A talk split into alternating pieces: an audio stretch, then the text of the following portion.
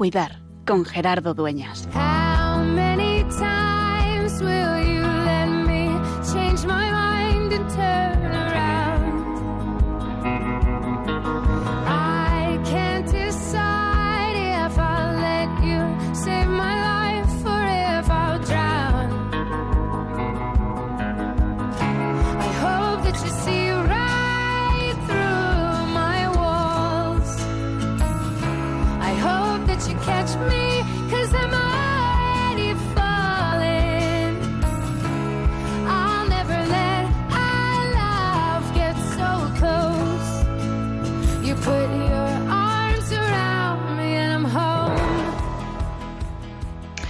Esta tarde, hace un rato, como dos horas y media, en la celebración en el hospital y predicando sobre las lecturas de la liturgia de este día, que nos recuerdan que Dios está con nosotros, estaba compartiendo con los pacientes, diciendo que Dios nos acompaña, nos sostiene, sostiene de manera especial al que sufre, que Dios está siempre con nosotros, que esa es la experiencia, pero que poco a poco, con esa revelación progresiva que cumple su plenitud en el Señor Jesús, el pueblo creyente ha ido dando cuenta que la elección no es frente a otros, sino es en sentido misionero, para llevar a todos la buena noticia de la elección.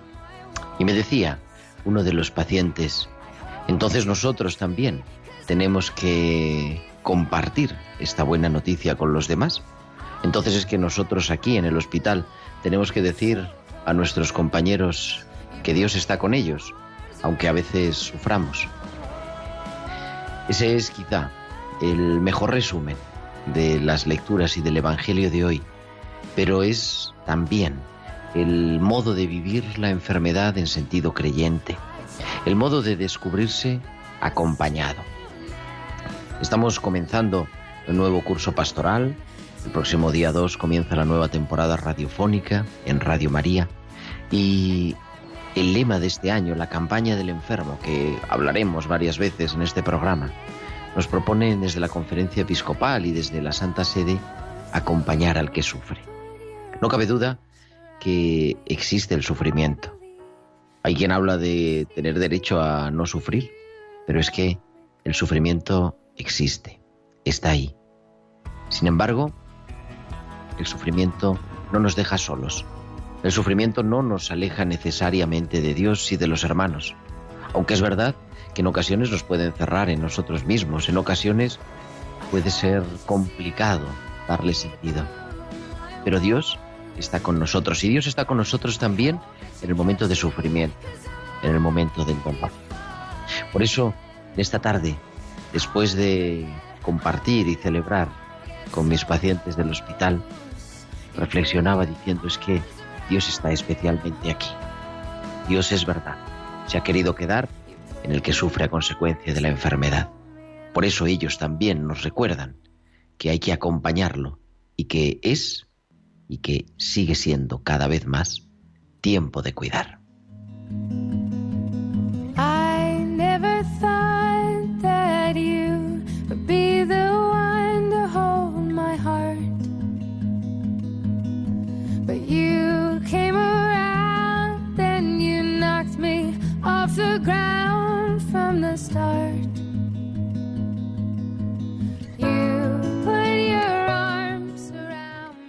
Pues muy buenas tardes, queridos amigos de Radio María. Son en este momento en punto las 8 y 5, las 7 y 5 en Canarias y comenzamos en directo una nueva aventura de tiempo de cuidar. Que el número 150, 150, estamos de semi-cumpleaños, 150 programas de tiempo de cuidar, 150 martes acompañándote de 8 a 9 de la tarde, de 7 a 8 en Canarias, en estas Islas Canarias, que están siendo tan noticia en estos días y a los que mandamos un saludo especialmente cariñoso con todos los habitantes de La Palma de manera especial. Estamos rezando por ellos. Me escribían el otro día, así entre paréntesis dicho, las clarisas de Nazaret, desde Nazaret en, Israel, diciendo que estaban pidiendo por nuestro país y por la situación en La Palma. Pues también que que nos unimos nosotros desde Tiempo de Cuidar, desde Radio María, a la oración. Un programa con un equipo sensacional desde los estudios centrales de Radio María en el Paseo de los Lanceros, haciendo que esto sea posible que llegue a tus oídos está Javier Pérez. Javi, muy buenas tardes. Buenas tardes, Gerardo. Y también haciendo pues que todo sea posible detrás de los micrófonos en la producción Tibisay López, en la producción musical en esta tarde, Bárbara Omar. ¿Y de qué vamos a hablar? En esta tarde de martes 28 de septiembre, el último martes 28 de septiembre, la víspera de los arcángeles Miguel, Gabriel y Rafael. Rafael es que es la medicina de Dios. Pues vamos a hablar de las Jornadas Nacionales de Pastoral de la Salud, que hablábamos hace, me parece que un par de semanas, con, sobre que van a tener lugar y han sido la semana pasada, el jueves y digo el martes y el miércoles de la semana pasada. Nos hemos reunido todos los delegados de Pastoral de la Salud de España. Es verdad que ha sido de manera telemática con ese título que os adelantaba en el editorial del programa, acompañar al que sufre, ser misericordiosos como Dios es misericordioso, que es el lema que nos ocupa en esta tarde. Y vamos pues, a compartir cómo han sido los momentos importantes que hemos tenido en estas jornadas de Pastoral de la Salud. Eso y después en nuestra tertulia hablaremos con el doctor Miguel Ángel María, con nuestra psicóloga Luisa del Campo, de nuevos proyectos, aventuras que van a emprender también en esta temporada, que estamos ya casi, casi empezando en Radio María, como decíamos, el próximo 2 de octubre. Y como siempre, nos encanta que estéis ahí al otro lado, que nos escuchéis, pero también, como algunos ya empiezan a hacer, que nos mandéis vuestros mensajes, vuestros correos electrónicos, vuestros mensajes de WhatsApp Podéis enviaros vuestros comentarios a nuestro correo electrónico tiempo de cuidar arroba radiomaria.es, tiempo de cuidar arroba radiomaria.es, o también a través de las redes sociales nos podéis seguir. En Facebook somos Radio María España y en Twitter arroba Radio María España. Y podéis publicar vuestros comentarios en Twitter con el hashtag almohadilla tiempo de cuidar. Y también, como decíamos, durante la emisión del programa, nos podéis enviar vuestros mensajes de WhatsApp a nuestro número del estudio, a nuestro número de mensajería instantánea del estudio, al 668 594-383 al 668-594-383. Pues ya tenemos todo preparado, son las 8 y 8, es Capicúa, las 7 y 8 en Canarias y vamos a viajar hasta Bilbao porque ahí nos espera, como cada semana, Valcisa y sus hospitales con alma.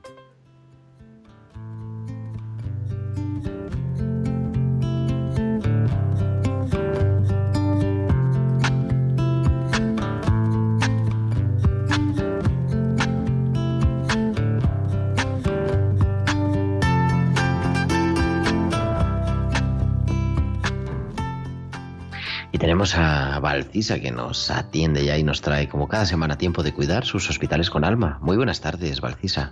Buenas tardes, Gerardo, y buenas tardes también a todos los oyentes. Es difícil decirlo. En el día a día, la realidad a la que nos enfrentamos como cirujanos cardíacos es intensa. Son muchas las situaciones en las que la realidad de lo que implica vivir se desnuda. El sufrimiento y la agonía están siempre presentes en mayor o en menor medida. Salíamos de una cirugía de 12 horas y a pesar de que estábamos satisfechos con los acontecimientos que habían pasado, la línea en la que se encontraba la paciente era muy fina. Había que explicar a la familia que aún no había terminado la incertidumbre, que todavía quedaba un largo proceso. Veía cómo el cirujano explicaba la situación a la familia. A quien le haya tocado dar malas noticias sabrá ese temor a cómo hacerse entender con la mayor delicadeza posible. Hablar con honestidad no siempre es fácil, pero es la mejor forma de armonizar la realidad con palabras. Decir lo que uno piensa implica exponerse a una acogida no esperada, pero es la mejor forma de transmitir confianza y respeto.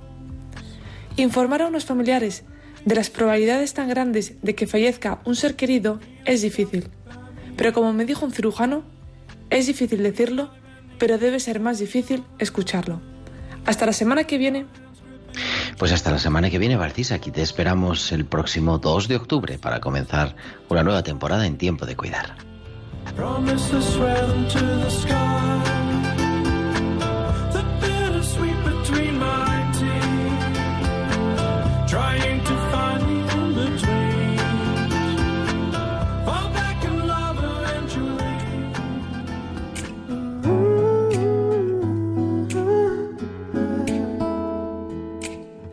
Why are we looking down on our sisters and brothers? Isn't love all that we got? Mm-hmm. Don't we know everyone's got a father and mother? The day we know we're all the same together, we can make that change. Look around, there are too many of us crying, and not enough love to go round. Oh, oh. What a waste, another day, another good one dying. But I know that the world will change the day we know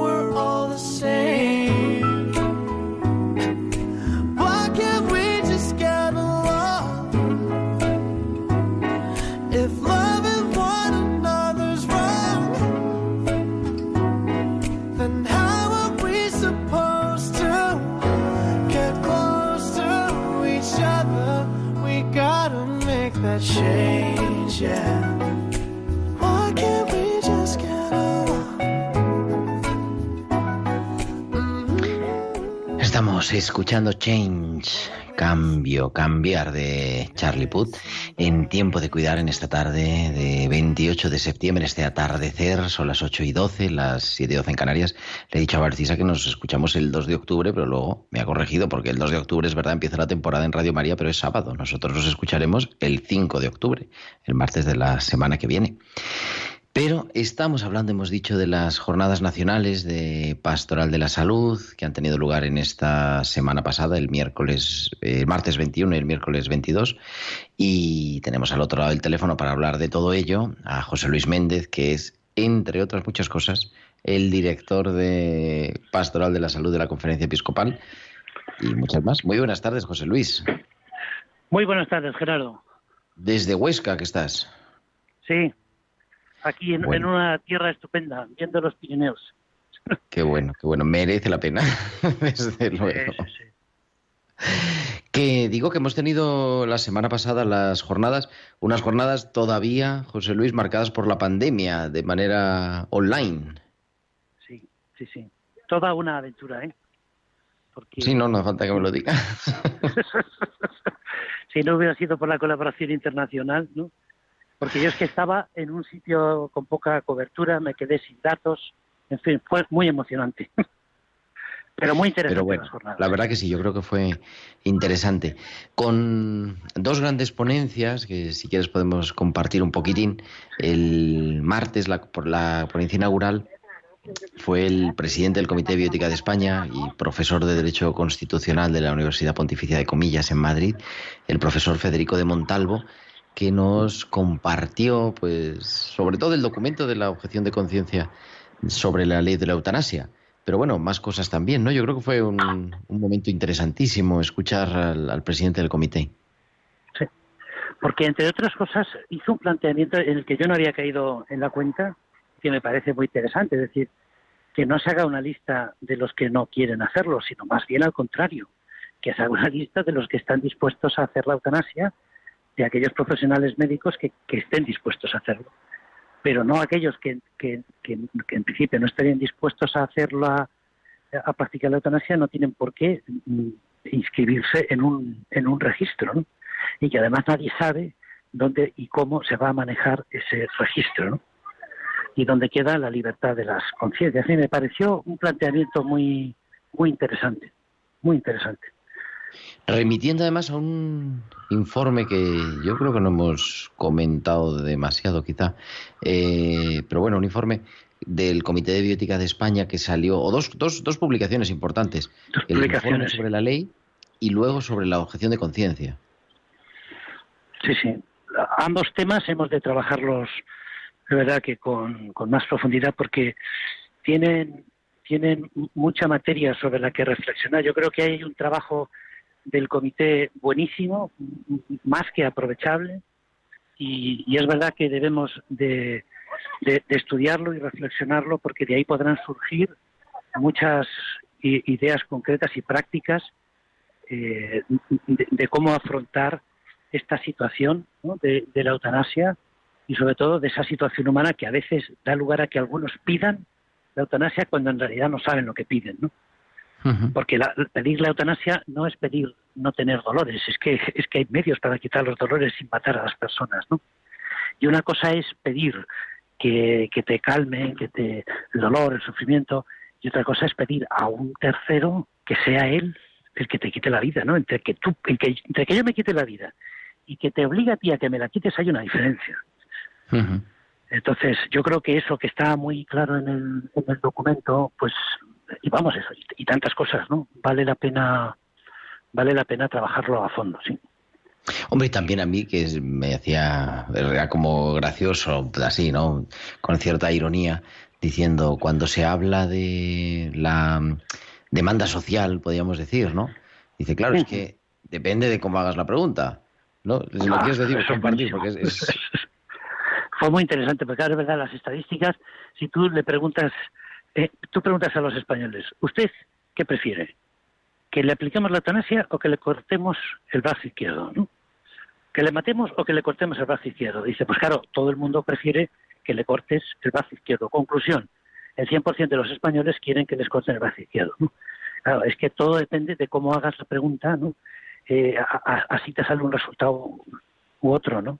Pues es verdad, es que es una, es una que me pareció muy ingeniosa y que ya se la habíamos escuchado tú y yo en Avilés, ¿no? Me parecía muy, que me pareció muy buena y que yo, yo vamos, me, me he apropiado de esa expresión de, de don Federico porque me parece que es muy elocuente, ¿no? Es verdad. Si me preguntan que quiero que me maten o que me corten el brazo izquierdo, prefiero que me corten el brazo izquierdo que me maten. ¿no? Exactamente. Entonces Así todos queremos que nos corten el brazo izquierdo. No, no es verdad. Que quiero eso frente a la posibilidad de que me maten, pero es que es distinto, ¿no? Sí, sí, es verdad, pues muy, muy interesante. Y el. eh, bueno, al día ese fue la ponencia inaugural. Luego por la tarde tuvimos esa- ese encuentro con. que se llaman los SIPs, ¿no? ¿Qué es esto de los SIPs? Así para nuestros oyentes que a lo mejor no están muy Bueno, pues, familiarizados con estas. Los. SIS, de manera así muy genérica, ¿no? Es como entre las provincias eclesiásticas, las comunidades autónomas, ¿no?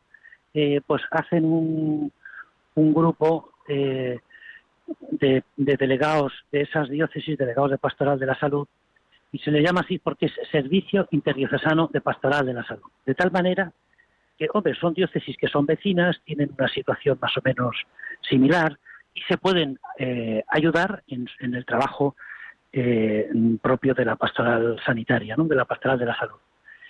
Y, y bueno, pues eh, de esas distintas zonas, cada hay un coordinador de cada una de ellas que forma parte del equipo nacional del Departamento de Pastoral de la Salud de la conferencia. Y ahí es donde, eh, bueno, pues vemos los programas, los temas a tratar, cómo, cómo organizar las jornadas, cómo responder a las necesidades que nos, que nos transmiten los delegados de Pastoral de la Salud, ¿no?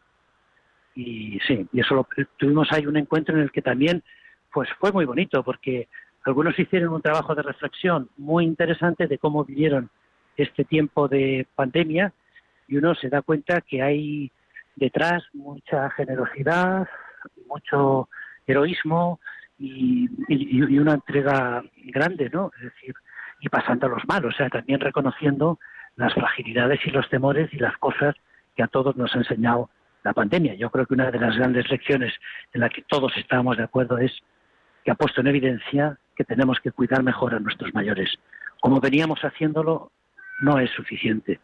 Hay que hacerlo de otra manera. Y por eso, de hecho, en la conferencia se ha cometido un trabajo en el que hay un par de miembros de- del equipo nacional, con otros de Cáritas, con otros de la subcomisión de familia y vida, ¿no? en la que se ha elaborado un documento que verán los obispos esta semana en la permanente sobre cómo cuidar a los mayores. ¿no? Yo creo que es una de las grandes lecciones en, en un sentido negativo, porque nos ha puesto en evidencia que no lo estábamos haciendo bien. ¿no? Bueno, pues ahí yo creo que fue muy interesante la aportación, la aportación de todos los representantes de los SIPs.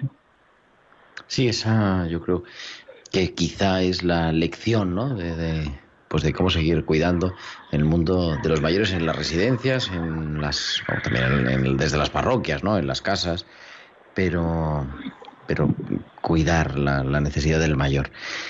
Oye, el segundo día, sí, la, el miércoles, se cerró las jornadas con una ponencia de Francesc Ramis, miembro de la Sociedad Bíblica Española, profesor del Seminario de Mallorca y sacerdote de Mallorca y biblista reconocido, que a mí me encantó. El- yo no, lo, no había escuchado nunca a Francesc Ramis, titulada La Misericordia, regalo de Dios al ser humano. A mí, me conmovió. A mí también, yo eh, dijo, cosas muy bonitas de matizaciones entre, entre la, la, la, misericordia, ¿no? la compasión y el padecerse, ¿no? Y el compadecerse, que fin, la compasión es algo- no, no es sentir lástima por la situación del otro, sino padecer con el otro, ¿no? Y cómo el corazón de Dios es compasivo en ese, en ese sentido, que padece con nosotros, ¿no? A mí me pareció muy interesante y que también aporta mu- muchas luces para nuestra nuestra reflexión de cara al trabajo en la pastoral, en la pastoral sanitaria. ¿no? O sea, a mí también me gustó mucho. Yo no lo había escuchado antes tampoco y la verdad es que no me ha defraudado. Ya sabíamos, por lo que nos decía nuestro obispo responsable, don, don Francés, obispo de Girona, que era, un, que era un hombre muy bueno y efectivamente yo creo que fue un acierto. Sí. Acompañar al que sufre es, va a ser un lema, bueno, es lo que hacemos o intentamos hacer siempre la Pastoral de la Salud, pero va a ser este año el lema ¿no? de la campaña del año 2022, de- del curso que ahora empieza, eh, que quizá la pandemia eh, lo ha puesto pues más de manifiesto también, ¿no? Hay alguna persona, nos están escribiendo nuestros oyentes, eh, bueno, felicitando por el programa y todas estas cosas. Algún oyente, no sabemos de dónde es, dice que le ha ocurrido que, dice, he puesto el busca al capellán porque mi madre está enferma, quería mm, que lo atendieran, no lo localizan o, o lo que sea, ¿no? Yo creo que es importante recordar la presencia de la Iglesia en los servicios de atención espiritual y religiosa en todos los hospitales públicos de España y en el, la grandísima mayoría, no sé si decir en el 95% de los hospitales también de gestión privada, ¿no? Y, y que se utilice también este servicio, el servicio de atención espiritual y religiosa, José Luis. Sí, es verdad. Y, en ese sentido, a veces, primero los, los curas, ¿eh? que somos más desorganizados, ¿no?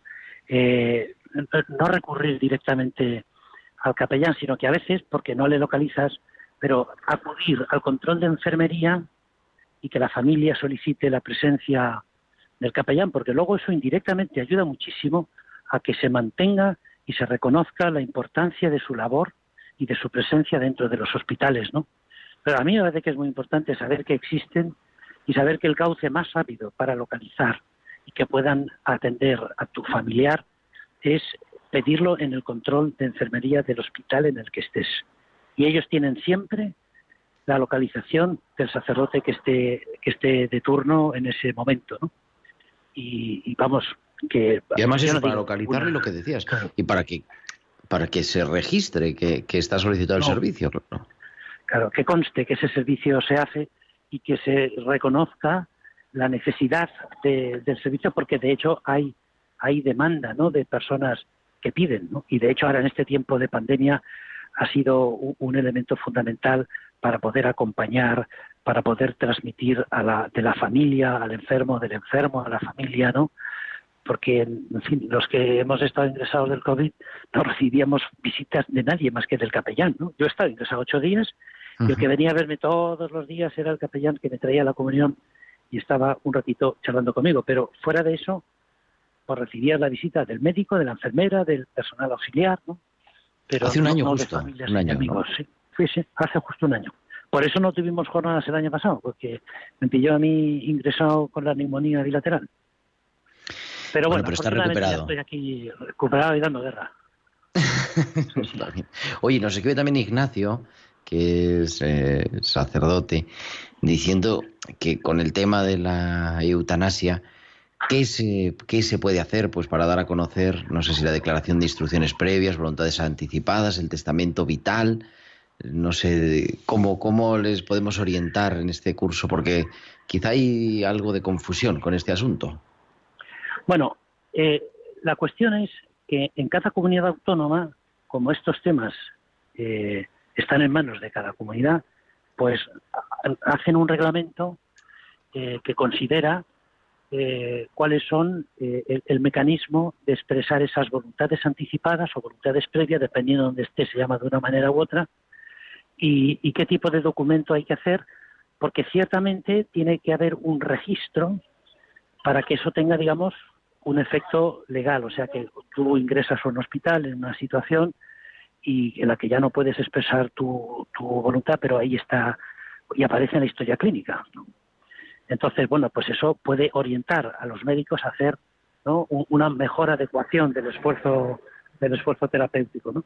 Entonces, la cuestión es que como cada autonomía tiene un modo distinto de registrar y unos modelos de documentos para inscribir esas voluntades previas distintos, uh -huh. lo mejor es dirigirse a la Delegación de Pastoral de la Salud de cada diócesis.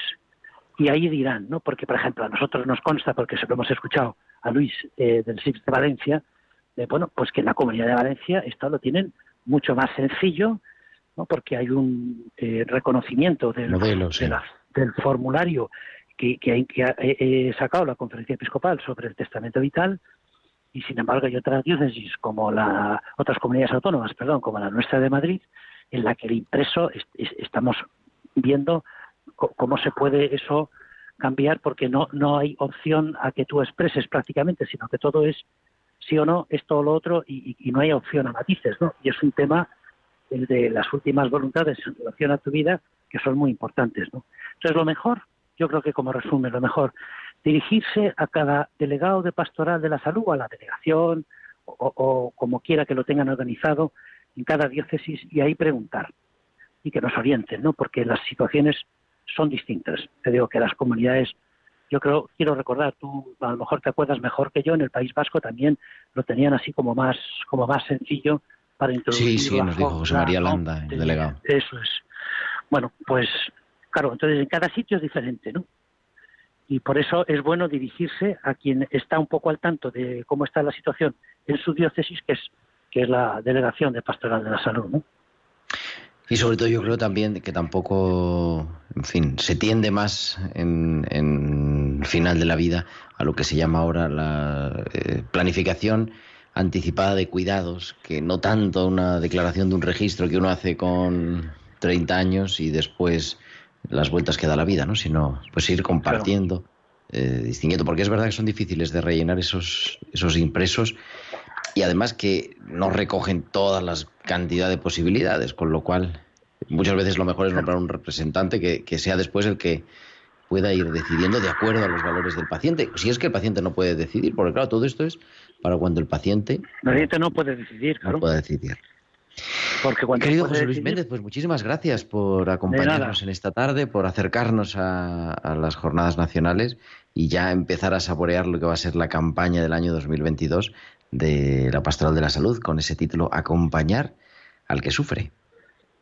Sí, es verdad. Hay que irse, hay que adentrando en esa, en esa actitud, en toda esa situación de hay que cuidar, ¿no? Es decir, no podemos limitarnos ¿no? hacer una especie de tratamiento y de resolución de problemas, sino cuidar a la persona en su totalidad, ¿no? Entrar en esa cultura de los cuidados para la gente mayor, para los enfermos, para los que se sienten solos, ¿no? Ahí tenemos un campo que se nos abre precioso. Pues mucho ánimo y estamos en contacto. Un abrazo, José Luis. Fenomenal. Un abrazo, Gerardo. Gracias. José Luis Méndez, el director del Departamento de Pastoral de la Salud de la Conferencia Episcopal Española, que nos ha atendido en directo en Radio María en tiempo de cuidar. Y ahora vamos a escuchar a nuestra biblista de cabecera, es la doctora Inmaculada Rodríguez Tornet, la directora de la revista Tierra Santa, que nos trae, como cada semana, sus pinceladas bíblicas.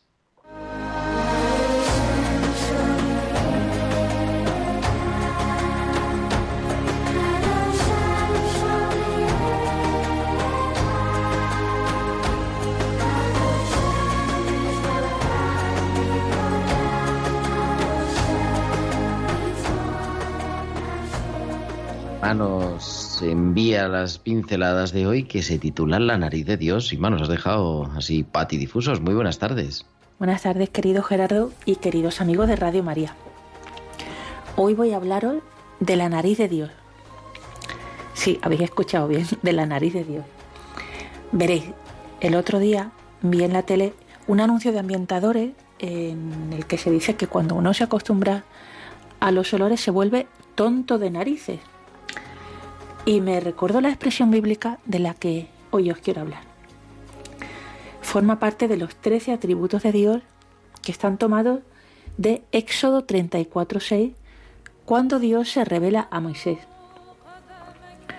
Son tan importantes que se recitan en las grandes fiestas judías. Bueno, y hace poco que acabamos de celebrar eh, Yom Kippur, y, que el Día del Gran Perdón, y Rosh Hashanah, principio de año se han, se han recitado. ¿no? Bueno, dentro de estos 13 atributos está este que es largo de narices. Se dice de Dios que es largo de narices.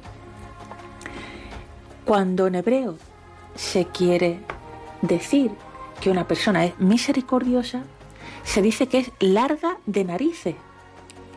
Se dice eres afín, que nosotros o nuestras Biblias suelen traducir por persona lenta a la ira. Mira qué, qué expresión tan, tan curiosa, voy a intentar explicarla. Cuando nos enfadamos, se nota claramente en la nariz porque se abre y se vuelve roja, más grande. Si en hebreo se dice de alguien que es largo de nariz o de narices, es una metáfora para expresar que es una persona a la que le tarda mucho tiempo en, en llegar la ira a, la punta de la nariz. Tiene un gran trayecto que recorrer. Tiene un largo camino que andar hasta, hasta enfadarse. Por lo que es una persona que, bueno, Dios tiene una nariz tan larga, tan larga, que, que prácticamente no, no se enfadan. Esta expresión se utiliza en el Antiguo Testamento, en la Biblia hebrea, sobre todo para hablar de Dios. Es cierto que sería extraño escuchar esta expresión traducida tal cual en, la lectura de la misa. No se traduce literal porque no se entendería y, y seguro que se, se, escucharían hasta carcajadas en la iglesia. Sin embargo, tiene mucha amiga. La lengua hebrea eh, no es amiga de abstracciones ni de filosofía. Es una lengua, sin embargo, muy plástica, muy simbólica, muy colorista. Es una lengua bellísima, sobre todo para los que amamos la palabra de Dios. Por cierto, que la semana que viene comienzo los cursos de hebreo y griego bíblico, así que todavía estáis a tiempo de adentraros en las lenguas de la Biblia.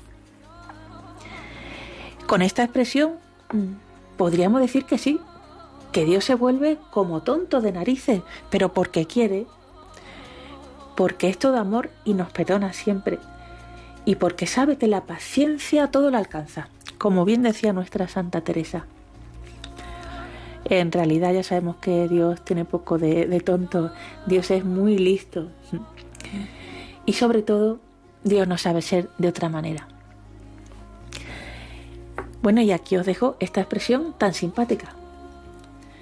Cuando estemos en una situación o persona que nos saca de nuestras casillas, a ver si nos acordamos de Dios y de su larga nariz. Seguro que nos hace sonreír y también nos ayuda a imitarle en su actitud. Pues hasta la semana que viene, amigos. Pues hasta la semana que viene, Inma. Aquí te esperamos en tiempo de cuidar con tus pinceladas bíblicas. Inmaculada Rodríguez Torné.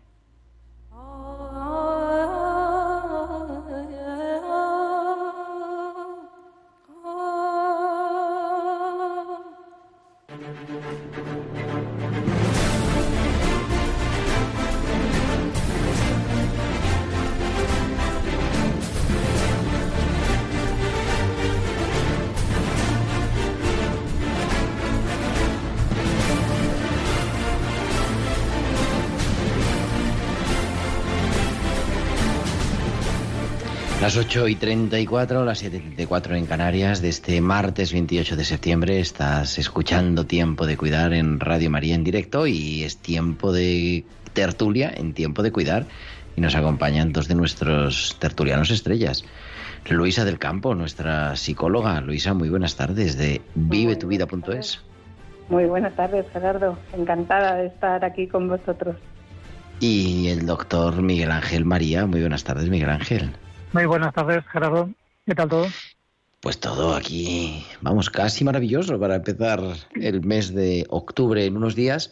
Miguel Ángel, que la semana que viene, creo que sí, la semana que viene, ¿no? Viajas a Palma de Mallorca.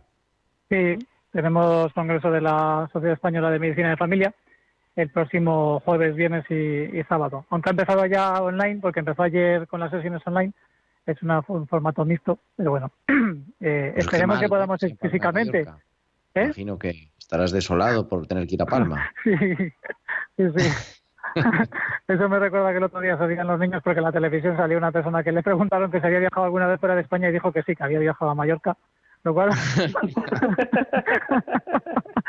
con lo cual debe de ser un paraíso. Yo he estado una sola vez en mi vida, así que estoy deseando, claro. Bueno, y eso además yo creo que ya se, en fin, también nos habla un poco de recuperar la normalidad dentro de, en fin, de, de- de todas las Sí, situaciones. ¿no? Sí, porque como te digo, eh, el formato es mixto, eh, una parte online que ha sido ayer y hoy y otra parte física o presencial, que ha sido una apuesta porque los congresos se organizan con mucho tiempo y bueno, parecía que tenían bastante claro mis compañeros médicos organizadores que íbamos a podernos reunir eh, un número determinado de médicos en un sitio que, bueno, pues de distintos lugares, ¿no? Que siempre, pues puedes decir, te vas a contagiar más, si es que realmente podemos contagiar ya, ¿no? Oye, no solamente vas a participar como médico de familia, sino también es que vas a tener un- una intervención, una comunicación sobre Sí. un tema que a mí el título me deja, vamos, digo, qué, bar- qué colaboradores tenemos. El papel del médico en un modelo de acogida de refugiados en situación de calle durante la pandemia. Sí, ¿Esto qué es? Bueno, pues eso es la Mesa por la Hospitalidad que conoces, creo, de, de la Diócesis de Madrid, que es una mesa articulada por el Arzobispado y algunas ONGs cristianas, la mayoría, algunas no, y que, bueno, salió en su momento cuando la avalancha de refugiados sirios y, bueno, pues salió un poco con vocación de emergencia para intentar paliar aquello que, que las otras ONGs igual no llegaban o tal. Y bueno, pues ahí estamos con vocación de continuidad y llevamos ya, ya dos años. Y bueno, pues la verdad que estamos dando una respuesta a tiempo real e incluso con la pandemia, que fue un poco el objeto de esta comunicación, ¿no? Ver un poco cómo podía reaccionar esta acogida con los distintos espacios, los refugiados que están en la calle y demás, y, y mi circunstancia como médico, pues para poner un poquito orden en los espacios, en los voluntarios y demás. La verdad que fue una Claro, porque hay gente también, me imagino, con problemas también de documentación, ¿no? Y Sí, ¿O porque bueno, todos- nosotros...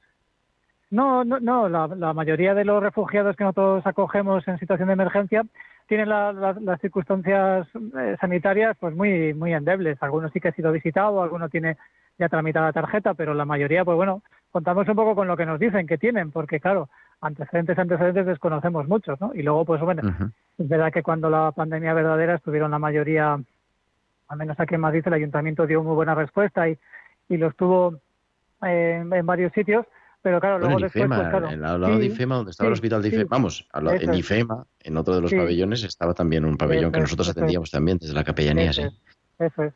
Pues bueno, luego ya pasaron a una situación ya intermedia en que ya no había tanta gravedad y bueno, y esta gente pasó a la calle y bueno, también es verdad que el Ayuntamiento de Madrid de nuevo hizo un esfuerzo muy grande en vacunarles y bueno, pues tenemos a muchos de ellos en situación de calle ya vacunados desde el principio, o sea que muy bien, la verdad que en ese sentido tranquilos. El problema lo teníamos más con los voluntarios, Ajá, claro. porque los voluntarios Perdona, que, que- ¿Pero por qué no tenéis voluntarios o cómo? No, porque los voluntarios que atienden estos espacios generalmente son gente relativamente de edad media o, o mayores. Y algunos Ah, de ellos vale, vale. tenían patologías que, bueno, pues en principio intentábamos no que no que no pudieran estar en contacto, ya sé, yo Claro, sé, pues, claro. la hipertensión, a problemas de, de po- y bueno, algunos tenemos también incluso que sus hijos les recomendaban que no fueran también, o sea que bueno, Claro. mm. la Claro, verdad el que esta pandemia sí ha habido eso. Mm. Estamos también ahí, vamos a pedir a los, a los oyentes de Radio María también para que, en fin, pidan que puedan volver los voluntarios para los hospitales, porque es que la verdad que los Sí, sí. necesitamos. Nos Sí, hemos dado cuenta que, que sí, vamos, ya lo sabíamos, no estoy diciendo de broma, pero claro que sí hacían algo y que es importante para los pacientes. El, el- el voluntario no viene a quitar el trabajo a nadie. No, no. Pues los, los necesitamos, la verdad. Bueno, Luisa dice que se muda de feliz vuelo a Vive tu vida. Está de mudanza, Nos Luisa. mudamos, estamos de mudanza. Yo creo que en el verano la gente o las personas solemos crecer por dentro y por fuera los que están en edad de merecer, ¿no? No, y es verdad, nos ha dado para pensar, sí, sí, nos ha dado para pensar, reflexionar, evaluar y tomar mm, con fuerza y con ganas nuevos proyectos. Así que nos mudamos de Feliz Vuelo a Es Vive tu Vida. Un poco a, a colación de lo que estabais diciendo, fíjate, yo en, las sesiones, en las terapias que hago, recomiendo muchísimo el hacer voluntariado. Me parece que es una fuente de, de vida para el que lo hace, para el voluntario, casi más que el que lo recibe. Eh, que muchas veces la gente lo dice, ¿no? Yo pensaba que iba a dar ayuda y me he encontrado que me han ayudado a mí más, casi, o me han aportado más de lo que yo he aportado. Entonces, eh, como nuestro lema es vive tu vida, intentamos buscar todas las herramientas que tenemos al alcance para, para hacer cada uno su proyecto de vida y su, su vocación, ¿no? A eso a lo que está llamado. Y, y somos tantos y tan diversos que cada uno tiene sus ingredientes ahí que buscar. Pero yo siempre es verdad que el voluntariado creo que es una, una clave, por lo menos a pensar, ¿no? A lo mejor no hay que irse a un hospital como propone Gerardo, que Gerardo siempre que puede barre para casa. Pero Bueno, claro, que voy a proponer. hay muchos voluntariados que se pueden hacer mm, y de mil formas y la cosa es buscar no ese tiempo y ese espacio para vivir tu vida lo mejor posible. Entonces ahí estamos. Oye, yo he visto ahí en las redes que tienes organizado, porque hemos hablado, hablamos, dedicamos un programa hace tiempo, lo pueden seguir, pueden buscar en nuestros podcasts en Radio María, entran en podcast y ahí tienen todos los programas de la radio y de tiempo de cuidar. Eh, dedicamos al miedo a volar y, en fin, que además supongo que con la pandemia, pues la gente que tenía miedo, pues tiene más miedo y... Claro, sí. Con Pero la ahora pandemia, también ¿verdad? miedo a conducir. Sí, hemos encontrado que hay muchos miedos y, y yo creo que nos hemos vuelto también más atrevidos a, decirlo en voz alta. Quizás haya sido esto una cosa buena de la pospandemia. Eh, y sí, estamos ahora con miedo a conducir. Vamos a empezar con un directo en Instagram sobre el miedo a conducir en clave de mujeres, porque es verdad que es un espacio a veces un poco violento o árido para, para el mundo femenino, pero bueno, lo vamos a ampliar también a varones. O sea que estamos intentando mm, desenmascarar los miedos, los que sean. Lo que pasa es que vamos poco a poco, porque tengo una sociedad que es muy ordenada y me dice, hay que ir de uno en uno, que yo no lo Le soy. llaman, si es Luisa del Campo, le suelen conocer como Luisa del Campo la ordenada, en general. Yo la tengo así grabada en el móvil. Y... Oye, pero en el fondo estoy, digo, porque realmente estamos hablando de acompañar al que sufre, pero Claro. son maneras de acompañar muchos tipos de sufrimiento, ¿no? Los, los refugiados en la calle, que pasan, los refugiados pasan desapercibidos, los que están en la calle, pues más todavía. El que tiene miedo a, a cualquier cosa, es verdad, quizás son cosas de diferente trascendencia, pero no por eso que generan menos sufrimiento, ¿no? El sufrimiento acompaña nuestra vida y reclama también ser acompañado. No sé cómo lo veis los dos, Miguel y, y Luisa. El miedo, lo- el refugiado también tiene miedo, porque curiosamente una de las, de las cosas que más, más vigilamos dentro de lo que es eh, el tema médico en esta gente es precisamente el estrés postraumático, el, el viaje ese ¿no? que han hecho durante tiempo y la llegada a un lugar completamente desconocido, con unas expectativas que probablemente estén fuera de su, de su pensamiento, incluso la llegada a sitios que no se esperaban y demás, ¿no? Y el viaje, pues en muchos casos hace que salgan a flote pues circunstancias de ellos que son pues son duras. Y, y que duda cabe que bueno pues que la adaptación a veces es muy complicada ya no por el idioma que bueno pues en general suelen adaptarse relativamente rápido ni por la comunidad porque generalmente en algún sitio como Madrid sí que hay comunidades de casi todos los países pero sí por por ese viaje no ese viaje de, que te lleva durante dos años a recorrer desiertos, situaciones de, de, bueno, ya no solo las pateras, sino de, mafias y demás, y claro, tiene que salir todo a flote, ¿no? Y claro, a esa gente pues es difícil de, de entenderla a veces, ¿no? Desde el principio. Sí, pero fíjate que es súper interesante lo que has dicho, porque sin, sin entender esas claves no, no podemos acoger a la persona, ¿no? No es solo lo físico, lo material, sino también lo psicológico, por supuesto, lo espiritual. Pero es verdad que yo soy muy combativa y además dentro de poco es el Día Mundial, ¿no? De la Salud Mental. Pero yo soy 10, muy combativa porque es que nos cuesta un montón acoger o eh, afrontar o entender ¿no? o acompañar lo que no se ve. Muchas veces los pacientes lo dicen, ¿no? Si, si Sí. ojalá tuviese un brazo menos o una pierna menos para que se viese físicamente, porque hablar de ansiedad o de trauma o de depresión o de déficit de atención, por decir cosas con las que yo estoy más familiarizada, eh, pues como que todavía nos cuesta mucho porque no se ve físicamente en un rasgo y sin embargo tiene la misma entidad y el peso en la vida que lo demás, ¿no? En el mundo del refugiado, pues igual que en el resto de las personas, pero Sí, es verdad que todavía nos sigue cuesta, siendo. Y que sigue siendo un estigma, un estigma y un tabú, y, y que está en nuestro sí. lenguaje siempre de forma o bien negativa o bien oculta, ¿no? Es curioso, Sí. es una Sí, en el siglo XXI todavía que ocultemos algún tipo de enfermedades de estas o que suenen como como si fueran maldiciones más que enfermedades, Sí. ¿no?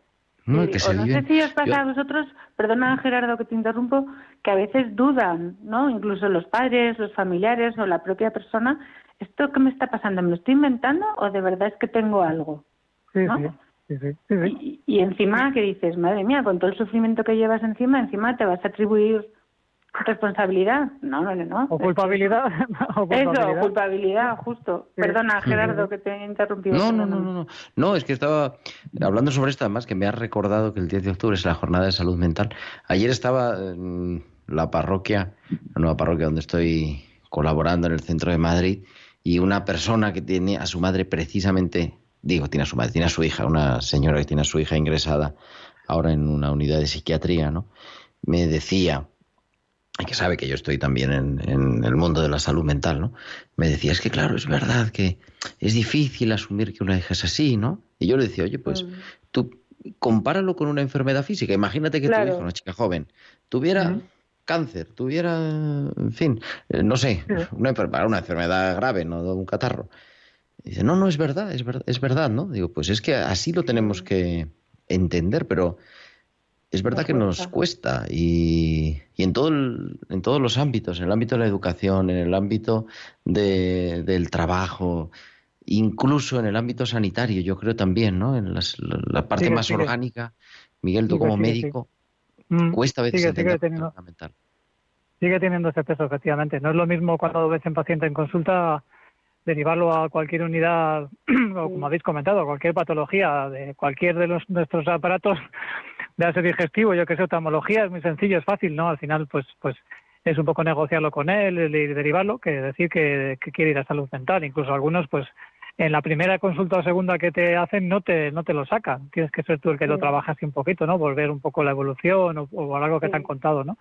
Sigue siendo Sí. así, sí, es verdad, es, es un es un tabú, Por es un eso, estigma. por eso no- yo creo que los médicos de atención primaria, ¿no? de, de familia, lo, tenéis un papel muy importante porque sois como el primer contacto del paciente para hacer esa psicoeducación que tantas veces van a urgencias, ¿no? Y les dicen, no, tú no tienes nada mm, físico, te doy un ansiolítico y a tu casa. Y yo echo de menos ahí en esa urgencia decir, no tienes nada físico y tienes algo psicológico que tienes que trabajar. Te derivo a psiquiatría, psicología, lo que corresponda, ¿no? Pero Sí, además- en ese afán, ¿no? De lo físico y derivarles a nada porque no tienen nada, se sienten todavía peor porque dicen, vaya, pues me lo he inventado. No, no, no te lo has inventado, es que tienes algo psicológico que, es, que es igual de importante. Sí, además nosotros tenemos esa, ese ascendente sobre ellos que conocemos a la familia, sobre Eso todo es. cuando llevas tiempo en el cupo y les has visto Claro. desde jóvenes algunos, o incluso envejecer, que también es otra de las problemáticas que tenemos ahora con la salud mental. Y, y, y- y como conoces a la familia, pues sabes ese modelo de enfermar que incluso a veces Mm. copian esquemas, ¿no? Eso esquemas de enfermar. ¿no? Por eso. Oye, decía que nos escriben nuestros oyentes, estaremos hoy con el WhatsApp a tope al 668-594-383.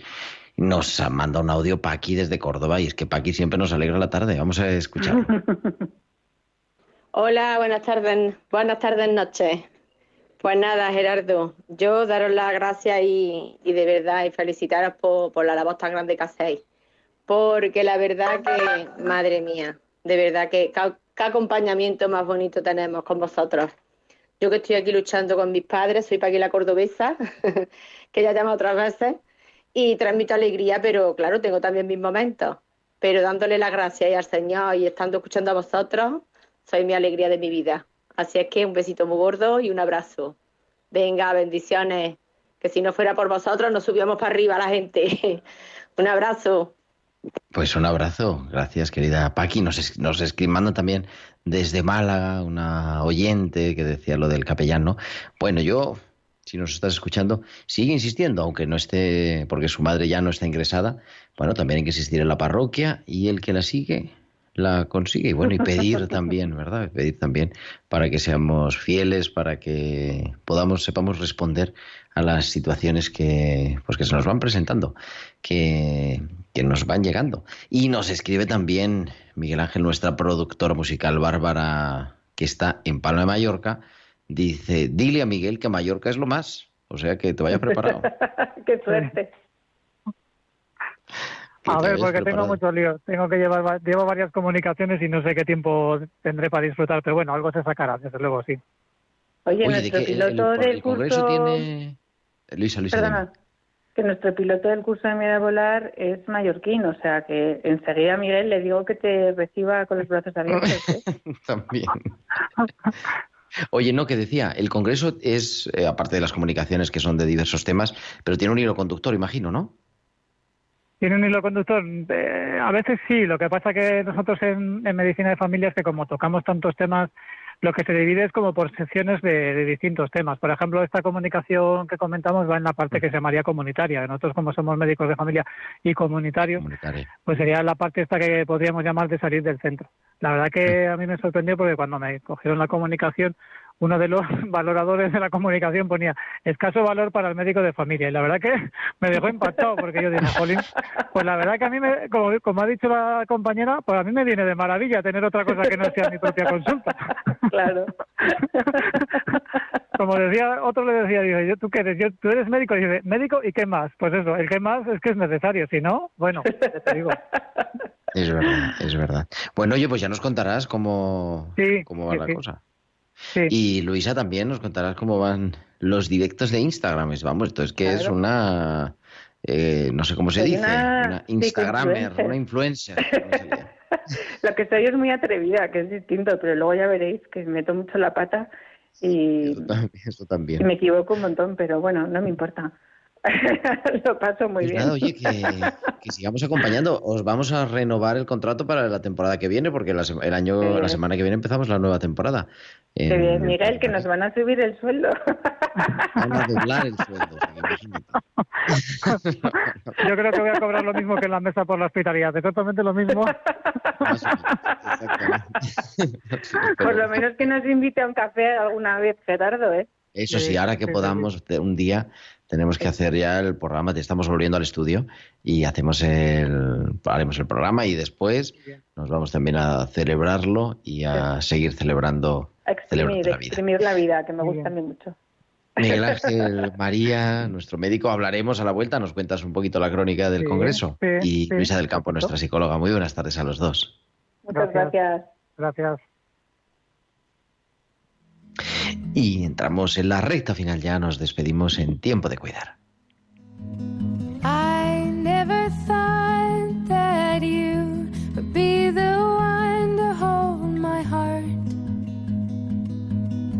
But you came around and you knocked me off the ground from the start.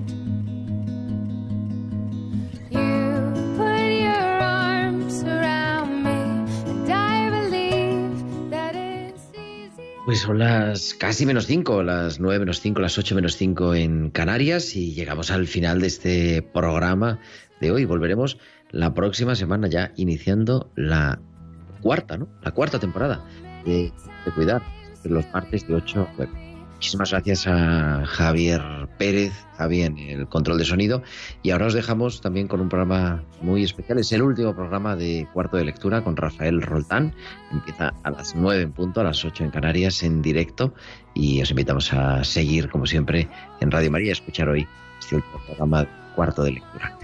Nosotros volveremos el próximo martes, será 5 de octubre, y estaremos aquí a las 8 de la tarde, las 7 en Canarias. Hasta entonces, un abrazo a todos de vuestro amigo el diácono Gerardo Dueñas.